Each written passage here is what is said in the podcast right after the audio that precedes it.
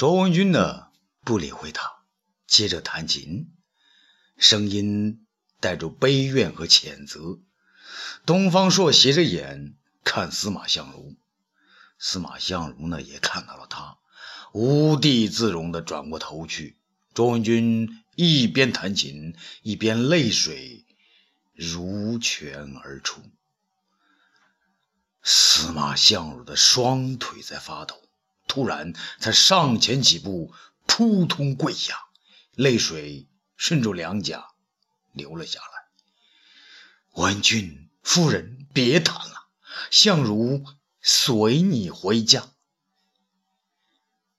周文君仍然不理他，琴弹的是撕心裂肺，文君自己也是肝肠寸断。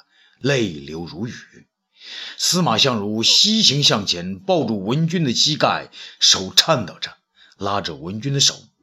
卓文君顺势一个巴掌打得司马相如眼冒金星，倒在地上。东方朔叫起来：“司马长青，司马长青！”这司马相如倒在地上，闭着眼睛。不愿起来。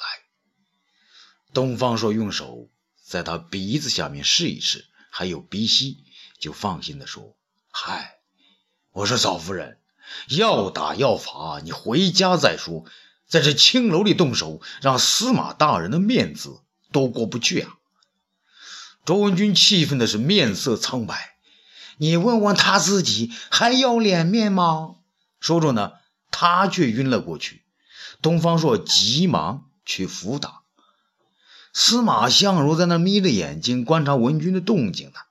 他看到文君呢要倒在东方朔身上，连忙抢过去身去，将东方朔一把推开，嘴中叫道：“文君夫人，别这样，我认错还不行？”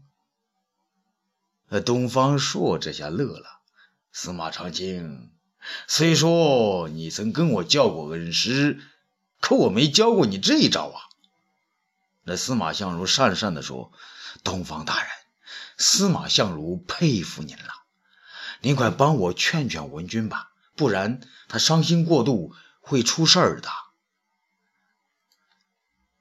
东方朔呢，这才走过来：“嫂夫人，嫂夫人，既然他认错了，你就别计较了，先领回家，让他跪上个。”那三宿两宿的，卓文君呢有气无力的起身下楼，司马相如忙跟上前去扶着他一道下去。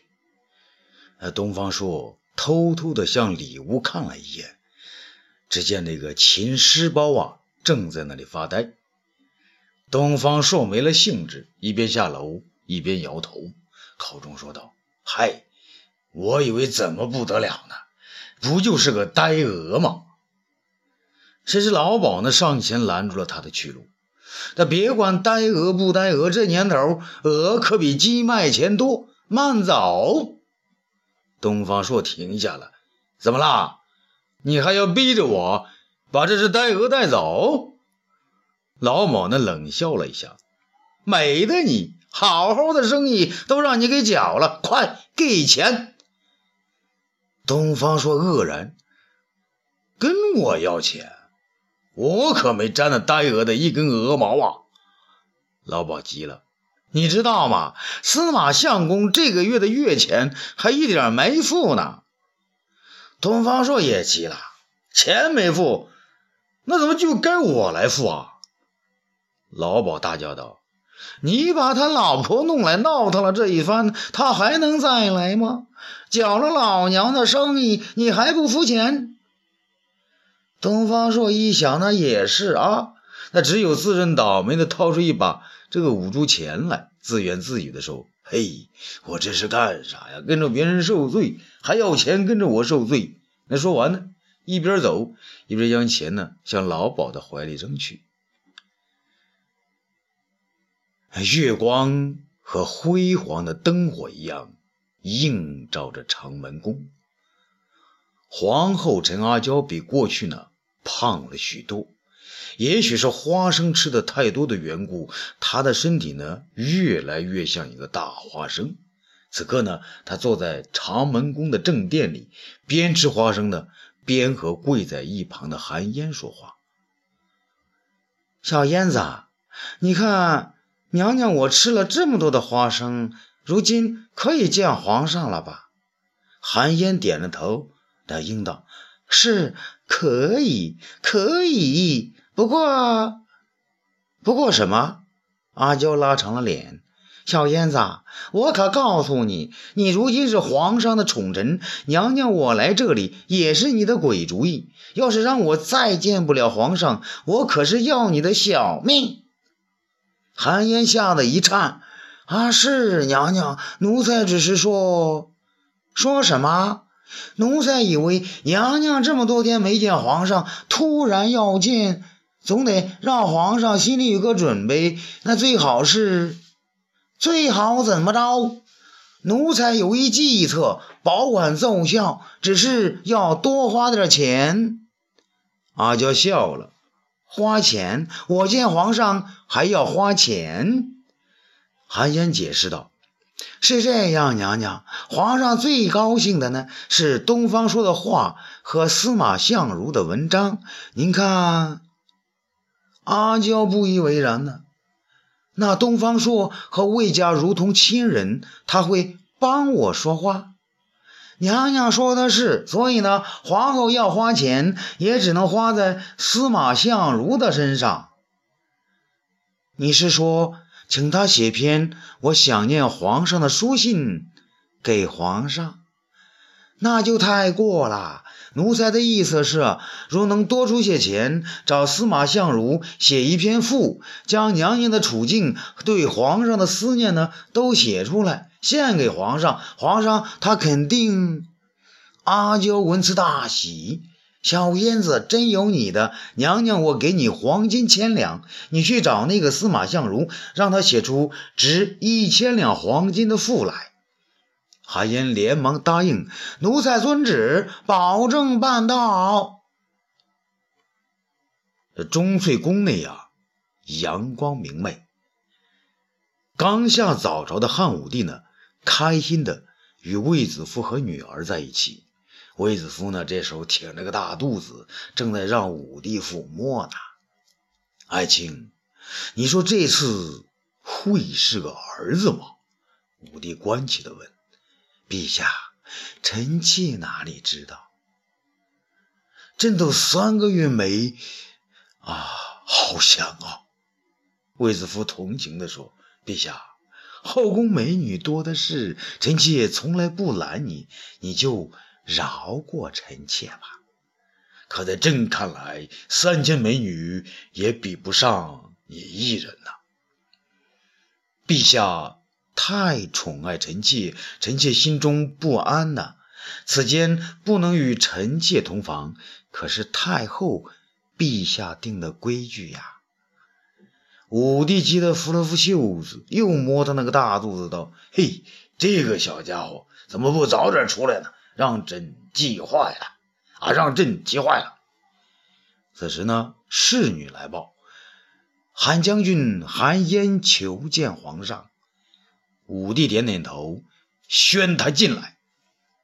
韩嫣呢，出现在不远的地方。武帝问道：“韩嫣，有事吗？”“啊，启禀陛下，司马相如又写成一篇赋，要献给皇上。”“哦，司马爱卿不是病了吗？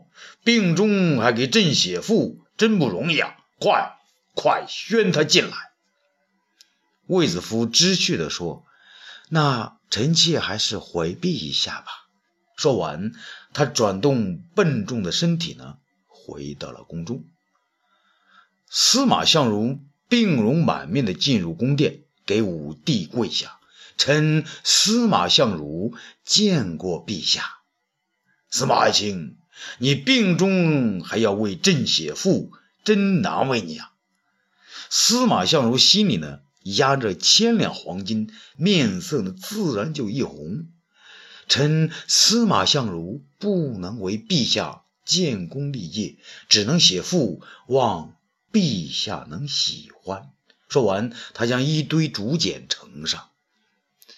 武帝接过竹简，见到题为《长门赋》，有所不悦，但是呢，他耐着性子看下去，眉头却渐渐展开了。司马爱卿，长门宫果真像你写的这么美妙？司马相如谦逊地说：“文人之词虽有粉饰，但这情和景……”还是要真的。武帝赞道一声：“好！”竟情不自禁地念起来：“夫何以佳人兮，不逍遥以自愈？”他停了一下，问道：“哎，司马爱卿。”皇后在长门宫中真的很快乐。司马相如答道：“陛下，美女佳人只要贤淑，在哪里都是快乐的呀。”武帝是将信将疑，他真的能修炼到这种地步？司马相如不敢接着回答。武帝往下看着，又念起来。抚助妹兮，从容兮，揽屈台之泱泱；日黄昏而绝望兮，怅读退空堂。悬明月以自照兮，除清夜于洞房。圆雅琴以变调兮，奏愁思之不可成。武帝不禁惊奇：“司马爱卿，朕怎么觉得你写的这些情境，像是卓文君在等你回家呢？”司马相如面上的更加发红，不知是对文君的羞愧，还是那黄金千两过于沉重，他真的是不好意思起来，急忙答道：“陛下。”皇后自有懿德，过去与陛下常在一起，陛下自然感觉不到。今日阔别，方知皇后的好处呢。